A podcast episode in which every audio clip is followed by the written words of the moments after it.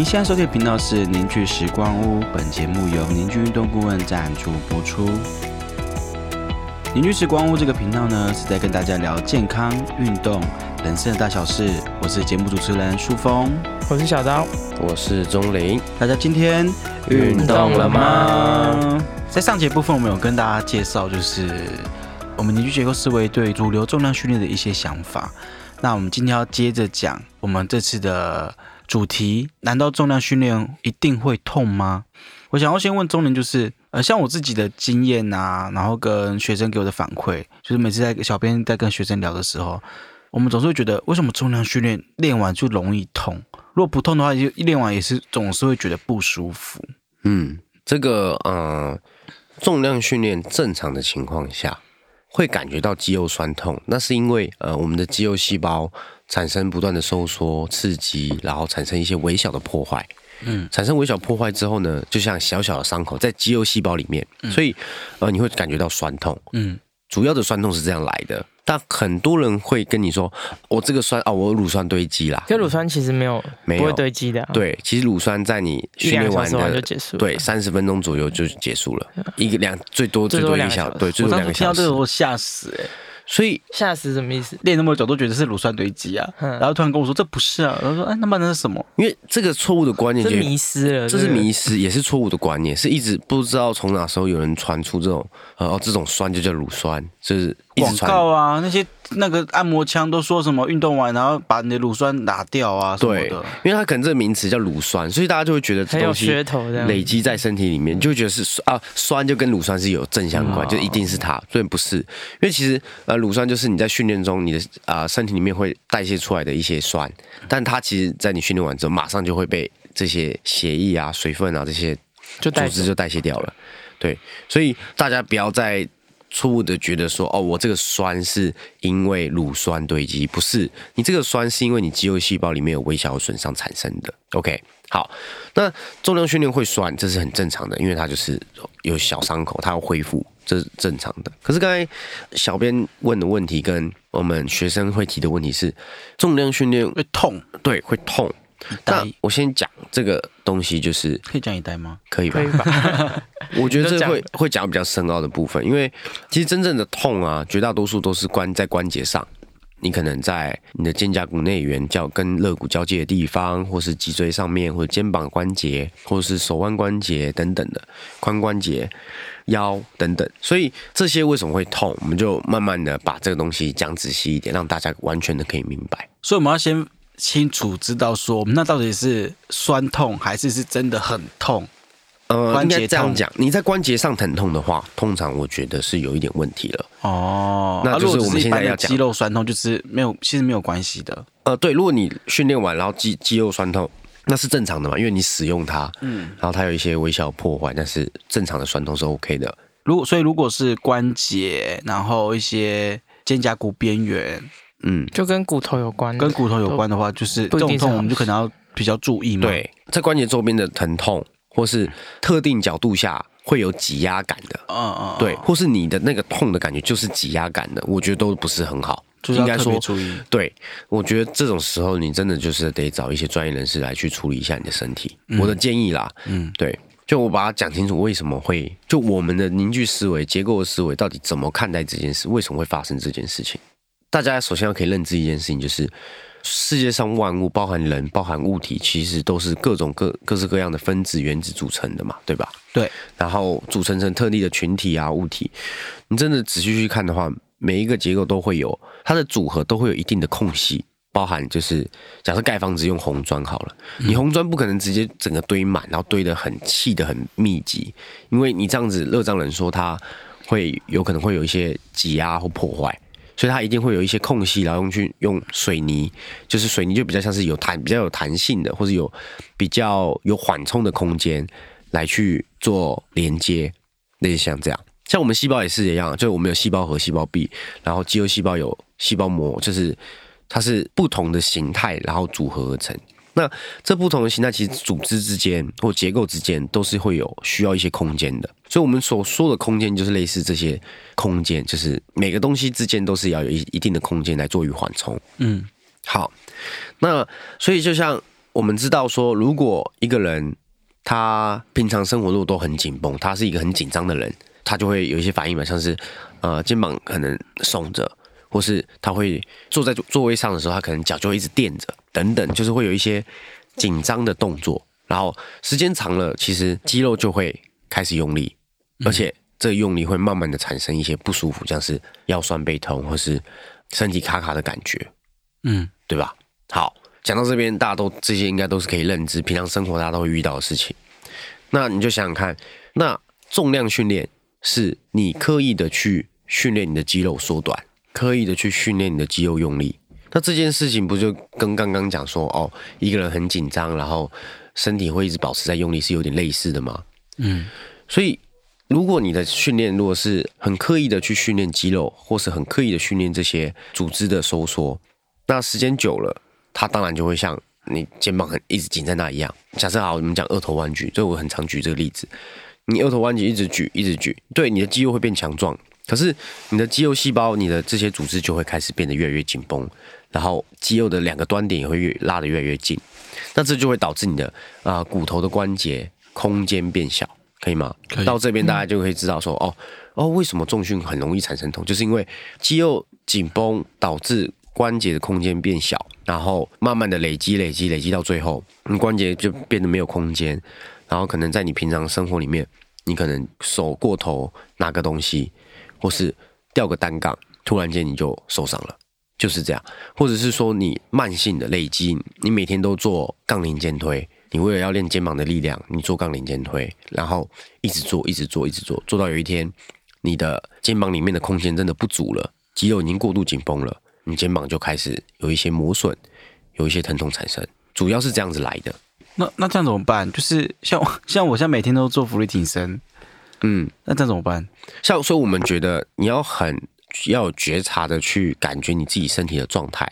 像假设你做俯卧挺身，你主动用到的肌肉就是手部的肌肉跟胸部的肌肉，对吧？那这些肌肉组织，它如果长期你一直训练，你就会就会开始感觉到它是变紧的话，你要自己要开始做一些放松，嗯，或是去做用球去做一些按摩，对，然后这样子的话，你可以减少它呃。肌肉组织过度收缩的状态，那我们这还要重训吗？我觉得还是看你的目标。我们会觉得要，因为假设是很松的人，或是肌肌肉没有力量的人，重训是很重要的一个解法嘛，很重要的一个方法。所以不能说哦，因为重训会让你痛，所以你不练也不对，也不是这样。因为你不完全不练不动，你身体很松垮垮的话，关节也是会挤压的。所以我们在讲的其实比较像是一个中庸的概念，就是呃，你应该是要让你的身体保持一定的弹性、一定的力量，你不能没有力，也不能太有，就是你也不能把肌肉练得太强壮，是这样子。那如果就像像我啦，或者是一般民众，就是我们在做主流这样训练的时候，主要的目的就是要变壮，或者是体态变好看。那我们这样怎么办？我觉得比较好的方式是你有一些相对应的放松策略，或是恢复的策略，就是你要把恢复跟放松纳进你的训练计划里面。就假设你，因为你希望你要有这样的体态，那当然你一定会练了很多肌肉的力量，嗯，或是肌肉的收缩。这是 OK 的，可是你同时就是要做足放松这件事情。很多人可能会想到，哎，那伸展呢？我觉得伸展在我们的思维里面，我们会比较避免，就是静态的伸展会比较避免，可以做动态的，可以做那种什么马克操啊，或是呃一些热身操，动态的热身操，我觉得是 OK 的，因为它也是可以协助你肌肉变得比较松。就是假设你做做重量训练之后，你又去做一些全身性的动作，像是慢跑或是一些呃。游泳，我觉得这是有对于你的肌肉的柔软度或者肌肉的空间状态是有帮助的。这样这些东西是可以做的。这样，那小豆要补充的吗？我补充一下痛这件事情哈，就是呃，像疼痛的话，我们简单就分两种嘛，一种是就是外力造成的痛，比如说呃你被打一拳，或是你撞到，然后呃跌坐，或是你可能韧带断掉那种痛，那它是比较像外力的。那重训的话，其实就比较少。会发生这个东西，嗯，对。那我们讲的痛，大部分比较像是身体代偿，或是某些东西过度使用，然后你的身体就会发生一些讯号，比如说你的肩膀用很多，然后这个讯号就来自肩膀，那就代表说，哎，你可能肩膀长期有一些代偿的姿势出现，对。所以我们讲的痛比较不是那种急性伤。的疼痛。对，除非你是重训中，就是突然拉到了，或是突然就是扭到了。所以疼痛的话，我觉得其实比较像是说，可能要回归到整个系统，就你整个运动的动作中，是不是有些东西过度负荷或过度使用，那就很很像钟林刚刚说，就是呃过度收缩之后，它其实是会容易变紧，嗯然后关节其实也会有负担。嗯像我觉得可以回到前面讲的，就是如果你的训练是过度用力的话，那你就很容易进入到这个循环里面。嗯对，就我们上一集有讲到嘛，对，就是我们讲说，我们选择重量会选择的是，你拿起这个重量，你的肌肉是不会过度收缩的状态。你就像是简单来说，你手去拿一个三十公斤的哑铃拿在手上，跟拿一个十公斤的哑铃，你的前臂的感觉是完全不一样的。那每一个人当然他前臂能负担的重量是不一样的，所以如果你你的身体或者你的手其实只能抓十公斤就是极限的话，那你为了练肩膀而你拿了三十公斤，或者呃应该说你为了练卧推你拿了三十公斤去练，那这个同时你可能会在不断的去增加你手腕或前臂的肌肉的紧绷。嗯，那就会产生我们刚才讲这恶性循环，空间变小啊，身体紧紧张啊等等的，会是这样。所以如果再多讲一点点，就是我们会更希望训练上是不去想肌肉怎么用力，而是想你力量要传递，怎么传递？对，力量怎么传递，这是我们很在乎的一个关键。对，然后我想要接着问，就是因为我们一般人在做重量训练的时候，我们知道这件事是一个高危险的、有有一定风险的运动，所以我们会很在意姿势，或者是呃我的动作有没有做正确，因为我们为了避免怕受伤。那动作不对，就一定会受伤吗？我觉得这也是很大的议题耶，就是我们都知道，呃，像是好现在主流最常见的嘛，就是深蹲、硬举、卧推、仰卧起坐、俯卧挺身，其实它有各式各样的标准，对吧？就是、呃，它有很多标准答案，就是给你告诉你说，啊、像深蹲好了。就我认知里面，以前我的学习到这就是哦，你的胫骨、你的小腿的骨头跟你的脊椎要是平行的，嗯。对，哦，这样子会就是立线会怎样怎样，会比较平衡啊，等等的，或是说呃，像硬举的时候，你就应该膝盖不能超过对对对，就会有很多标准。嗯。嗯，但可是我相信绝对有很多人是，他就算维持这个良好的标准，他一样会产生疼痛的问题。那原因就是我回到，其实它不是不太像是因为动作标不标准，然后就一定会不会受伤。就是你不标准，其实不一定会受伤啊。嗯对，只是受伤风险可能在某些层动作上，像是那假设你做硬举，然后你的腰很弯、很弯的拉，那当然这个受受伤的风险就非常高。可是硬举有一些人的标准是你要把腰挺直，对不对？嗯但很多人也是因为这样，椎间盘还是会突出。嗯所以你说动作标准就不会受伤吗？不见得，全部就是还是看你身体的结构到底有没有歪斜。就像我们刚才讲的，如果你有惯用手，或是呃你有一些不好的过去的习惯，或是受过伤，那你身体的组织歪了，结构被拉歪了，骨头歪了，那你在这状态下去做重量训练，即便你的动作再怎么标准，对你的关节来说还是挤压的，或是对你的关节来说还是有伤害的，就是还是有风险在啦。嗯我觉得是，就个体差异其实都还蛮大的。就是反正我们生活中还是有很多环境，或是你可能之前受过伤，或是基因的因素。就比如说，可能我肩膀受过伤，那我可能可以抬过头的角度就跟别人不一样。这种时候就要特别注意，说你到底是不是在你舒服的状况下做动作。对，如果你你的做动作的时候关节是特别不舒服，我觉得那就比较像不适合你的动作。嗯，对，那这种时候就尽量避免。我是觉得，因为其实每个人可能骨架，或是像大很多人就是股骨的长度都长不一样。那这种对大腿骨的长度你下蹲的时候，其实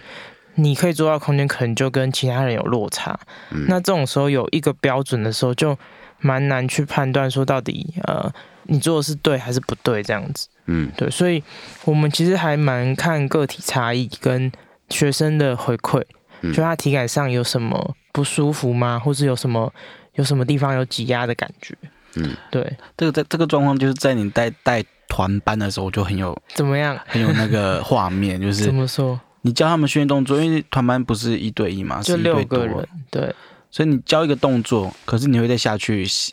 看每个人，然后去细细调，然后大家做出来动作其实会有会有差异，对，会有差异，不会是每个人都长一样的动作。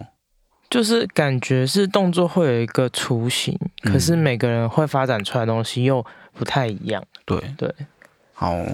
讲一个比较实用的，我们要怎么评估自己是否练过头？嗯，就是我要在哎，在当时候我要踩刹车，这样我要休息，要停这样，对，我要停。我觉得如果是以你平常自己会上健身房这件事情来讲好了，嗯。我觉得最好的状态是你练完之后两天内你可以恢复到正常水平，嗯，正常水平是你会觉得哎身体没有没有特别的酸痛，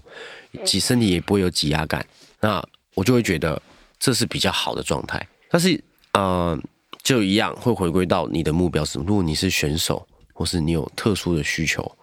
那当然这不一定是最重要的标准。那像以结构来说，我会讲，我常常跟我学员讲说，你就是正躺躺下来。嗯，然后大致，嗯，大致躺着，你可以感觉到一下你的骨盆跟你的腰椎是不是是放松的。骨盆腰椎的意思就是，它放松的话，你会觉得这个腰是可以接近地面，或是靠近得了地面，甚至放在地面上。你的腰的部分，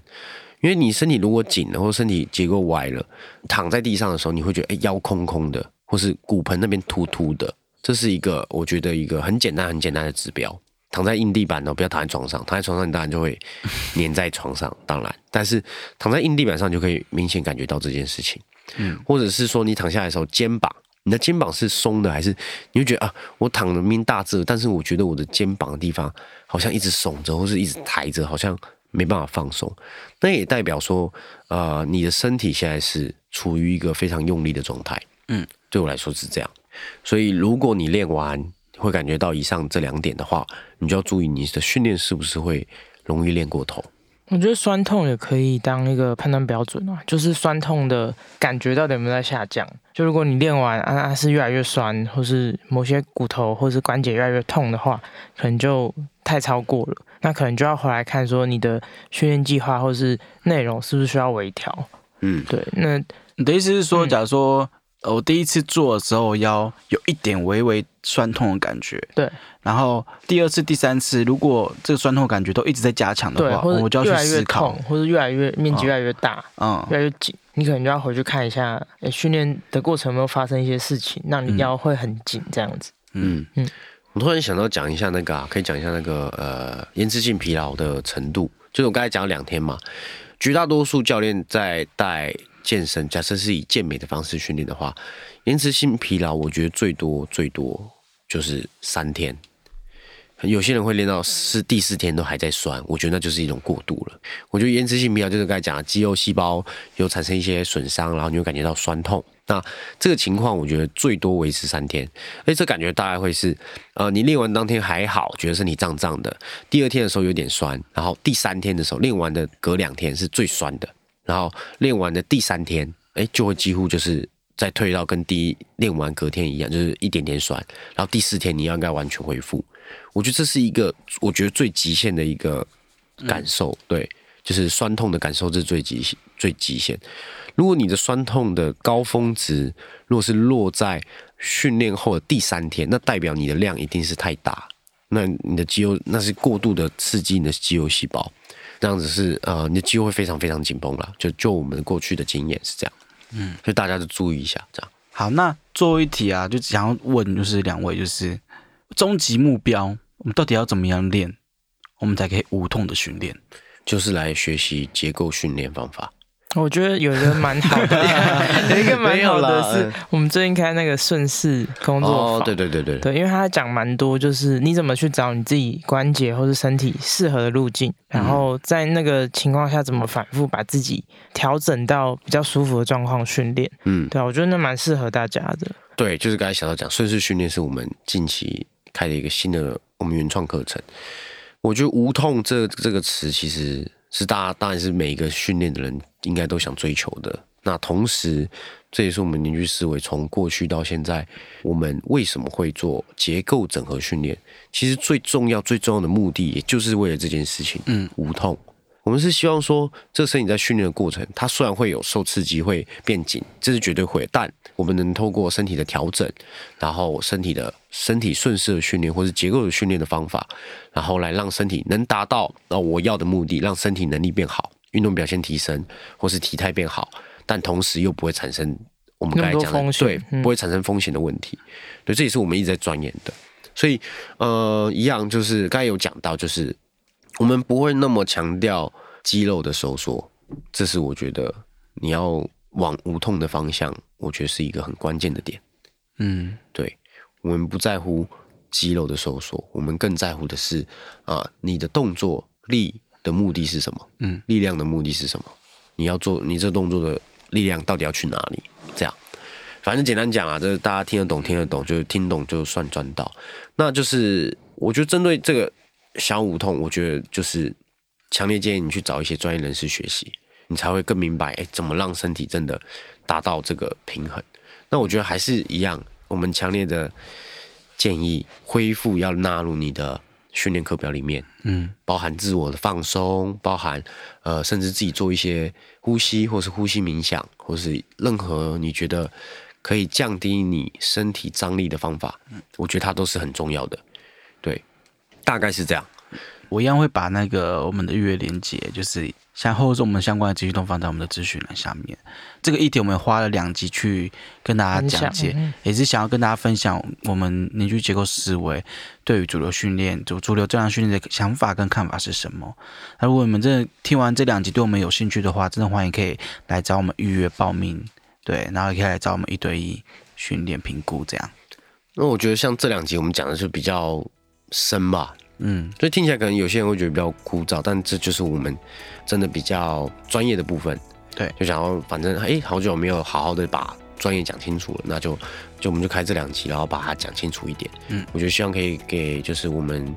的学生有一些方向。嗯。这样，那我们就到这边喽，下次见。下次见，拜。拜拜。拜拜